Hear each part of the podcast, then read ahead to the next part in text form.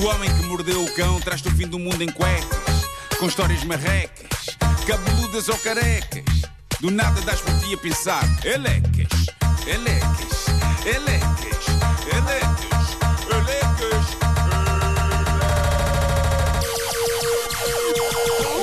O homem que mordeu o cão traz-te o fim do mundo em cuecas.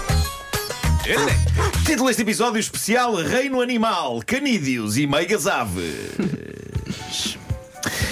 Há maneiras e maneiras de uma mulher descobrir que o homem que ama anda a portar-se mal, anda a ter um caso com outra. Há a maneira Ui, clássica, ui, ui. maneira clássica, que é o entrar em casa inesperadamente, não é? E, e- e apanhar em flagrante no quarto, o que leva aos clássicos, querida, isto não é o que parece, e ainda, calma, eu posso explicar.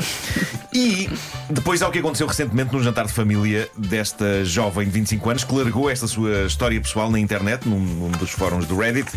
Ela, ela escreveu o seguinte: Imaginem a cena, durante uma reunião familiar, um jantar onde estamos nós e os pais do meu namorado, alguém se descose sobre um assunto delicado. E quem foi? Foi o Percy. Quem é o Percy? Percy é o papagaio. Não. Parece que o Percy aprendeu sobre um alegado caso que o meu namorado anda a ter. Então, ao longo da noite, o Percy esteve sempre a berrar sobre o meu namorado amar uma mulher chamada Jess. E Jess não é o meu nome, diz ela. O papagaio. Sim. E o que Ela- é que ele dizia mesmo? Ela diz que a dada altura decidiu confrontar o namorado e perguntar-lhe do que raio está o papagaio a falar. E ela diz: ele riu-se nervosamente e disse só que o papagaio era maluco. não, a questão, a questão é essa: é que um papagaio não é maluco, não inventa coisas. Um papagaio. É quase, o- é quase o mesmo ter um gravador ligado, ou seja, é o mesmo que dizer depois de ouvir uma gravação: esse gravador está maluco. Não ligues. Ah, diz ela, à medida que a noite foi avançando, reparei que o meu namorado estava sempre a verificar o telemóvel e a deixá-lo virado para baixo na mesa, coisa que nunca fazia. A verdade é que ele costumava deixar-me usar o telemóvel dele e agora já não deixa. E pronto, ela, dada altura, diz que largou os paninhos quentes, decidiu ir direto ao assunto e perguntou-lhe: Mas quem é a Jess de que o papagaio tanto fala? E ele respondeu-lhe: O que tu és é insegura.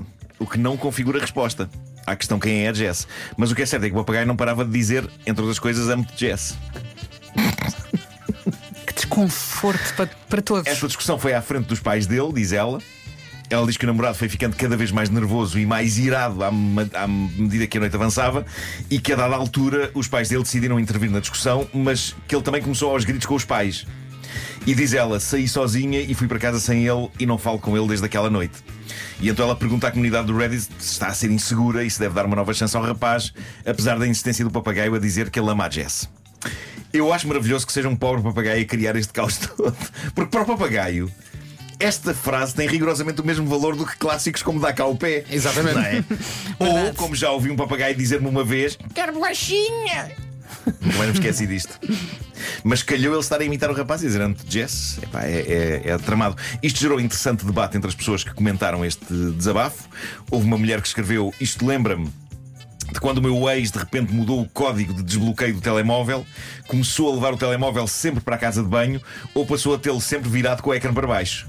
Isto podem ser sinais tramados, não é? O problema é quando as pessoas não costumavam fazer isso e passam a fazer isso a dada altura. Isso pode levantar questões. Agora, se a pessoa desde sempre quer manter o seu telemóvel de si para consigo, eu acho que isso é um traço de personalidade. Mas se nunca ligou a isso, de repente começa a esconder aí, se calhar há sarilho. Sarilho a cozer. Agora há muita gente a pensar: será que ele ou ela viram o telemóvel para baixo? Deixa-me cá a, ver. então- estamos a criar sarilho Ai. com Ou esta então, história. ou então, melhor ainda, casais que têm papagaios em casa, se um deles hoje disser: Olha, e se tivéssemos um hamster? Exato. Também pode levantar alguma suspeita. Ah, esta senhora que partilhou esta, isto nos comentários, esta, esta que diz que o ex começou de repente a, a bloquear aquilo com outro número, ela diz: Na verdade, o meu ex não estava a enganar-me com outra, mas descobri que ele estava sempre a insultar-me e a dizer mal de mim aos amigos. Também é mau. Também é mau. Sim, é, é ruim, péssimo. é ruim. O quê? Sim. Por isso é que ele virava ao contrário. O, Ela- o- ela- o namorado, o namorado dizia mal da namorada aos amigos? Sim, sim, sim, sim. E por isso é que ele estava sempre a virar o telefone. Então e a por que estava com ela? Não sei. Eu sei lá compreender a espécie humana. Olha, eh, lembram-se daquele piano? Que o eu, piano que- sim, que da, outra sim, história claro, de um claro. homem que mordeu o cão. Sim. Acho que neste caso podia Claro. cair em cima dele outra vez. Podia. O piano da Vera. Agora, eh, a maioria das pessoas diz que a reação dele perante as bocas de papagaio e as questões que ela levantou é de quem tem culpa de qualquer coisa. Eh, há uma pessoa que diz, a avaliar pela reação imatura dele, convém proteger o papagaio, não vai ele tentar fazer-lhe mal. Sim, se de facto o pobre papagaio se pôs a escavar em segredos, é provável que esteja com uma tremenda vontade de estrangular, quando na verdade ele só quer uma bolachinha. Ah, há quem tente pôr água na fervura, uma pessoa diz: Isto depende do tipo de papagaio que é e do quanto parece à prenda. Os meus pais tinham um papagaio que dizia o nome do dono anterior e os meus pais já tinham um papagaio há 10 anos. Pois pode ser uma gravação antiga. Pode ser. Sim. Não é? As coisas ficam lá guardadas. Mas era giro o papagaio ser- saber os podres da família toda. Sim. Não é? Sim. E só falava em É jantares. que ainda por cima, os papagaios vivem muito tempo, não é? Vivem, têm, têm vivem. vidas longas, podem Vivem. guardar muita informação, não é? Com eles. Mas, mas pronto, mesmo esta pessoa que levanta a possibilidade da Jess ser uma pessoa de uma outra vida do papagaio, diz que o comportamento do namorado perante isto não deixa de ser suspeito. Hum. Claro, ficou todo nervoso. E de papagaios para cães. Eu amo cães, como vocês sabem, amo as minhas duas cadelas, mas quando elas desatam a ladrar, pode ser de enlouquecer. A chiclete por estes dias decide sempre ter discussões ruidosas em duas situações. Ou quando eu estou a falar ao telemóvel com alguém, tornando muito difícil ouvir quem está do outro lado e quem está do outro lado ouvir-me a mim, ou então quando Bruno Nogueira me convida para participar no podcast dele. Por isso é que o Bruno quer que eu as mate. Geralmente a chiclete intervém sempre que eu tenho de ouvir alguém ou quando alguém tem de me ouvir.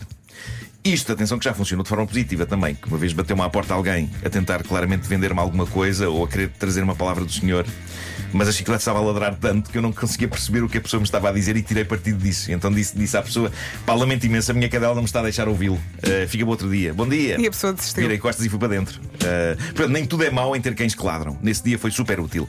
Muitas vezes os cães respondem a outros cães do bairro e isso consegue ser fascinante porque. Parece provar que naqueles latidos há ideias e conceitos. O cão dos meus vizinhos às vezes ladra. As minhas cadelas vão a correr ver o que se passa e ladrar também. Outras vezes o cão dos meus vizinhos ladra. Aos meus ouvidos aquilo soa-me exatamente como o mesmo latido das outras vezes, só que elas ficam sossegadas onde estão. Já. Claramente aquela conversa dele não lhes interessa, ao contrário da anterior. E ainda há mais uma nuance que é: às vezes o cão dos meus vizinhos ladra e aquilo que ele está a dizer só interessa a uma das minhas cadelas, não à outra. Já houve vezes em que ele começa au, au, au, au, au, e só vai a chiclete lá fora responder.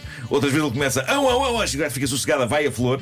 E eu adoro essas nuances, levam a pensar que aquilo é de facto uma linguagem e que um au a um dele quer dizer a chiclete é estúpida e a chiclete vai a correr lá fora gritar quem diz é quem é.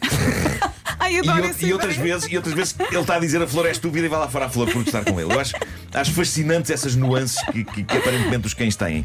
Vem este preâmbulo com as minhas cadelas a propósito de uma história sobre um cão que uma rapariga deixou também no Reddit, a Laia Desabafo. Diz ela que o cãozinho dela. Sempre foi pacato até um vizinho se mudar para o lado. Desde essa altura que o cão não para de ladrar ao cão do vizinho. E há um desassossego porque o cão do vizinho parece estar sempre a puxar pelo cão dela, o que já a levou a acordar várias vezes de cestas muito agradáveis com esta chinfrineira de latidos. Mas a questão que ela conta é que, na verdade, ela nunca vira nenhum cão na casa do vizinho, o que tornou isto mais bizarro. Só que havia latidos e havia o cão dela completamente virado do avesso a responder aos latidos, até que ela decide espreitar para a câmara de segurança e descobre que de facto o vizinho não tem nenhum cão. As longas e acesas discussões de latidos envolvendo o cão dela eram com o próprio vizinho. Ela viu nas câmaras de segurança o homem a ladrar de forma intensa, a discutir com o cão dela. Reparem, toda a gente já ladrou a cães de brincadeira. Às vezes Sim. passam no meu portão pessoas que se metem com a flor e a chiclete, estão ali de passagem e fazem au, au, au, au, e eles au, au. Bom, normal, dentro do género. Este homem, aparentemente, entrava em debates acesos. Tendo um domínio perfeito da linguagem canina, tanto assim que ela julgava que era um cão. E diz ela que há uns dias aconteceu outro momento fascinante. O homem estava a ladrar loucamente em discussão com o cão dela, mas desta vez estava a fazê-lo na companhia de uma rapariga que devia ser namorada dele ou devia ser alguém que ele queria conquistar, e, e ela estava super encantada e divertida. Claramente ele estava a impressioná-la. Eu não sabia que isto era uma maneira de chegar ao coração Sim, mulher. olha, eu também descobri Exato. agora. Entrar em discussões com cães. A Imagina, ladrar. sais com alguém essa pessoa começa a Mas- ladrar. Mas ela claramente estava a adorar. Pá, estava a funcionar. A questão é que já há vizinhos a queixar-se da chinfrineira. E ela não quer que o cão dela fique com as culpas disto, já que o cão é sossegado por Hum. natureza. O problema é que é provocado pelo idiota do lado. Só que ela parece ter algum receio de confrontar o vizinho. E eu teria também, há que dizer, que aquilo parece-me sujeito para ferrar uma dentada. Sim. Acho que sim. Tem que começar a conversa assim Possivelmente acho que era melhor esterilizá-lo. Ao vizinho, claro. acho que sim.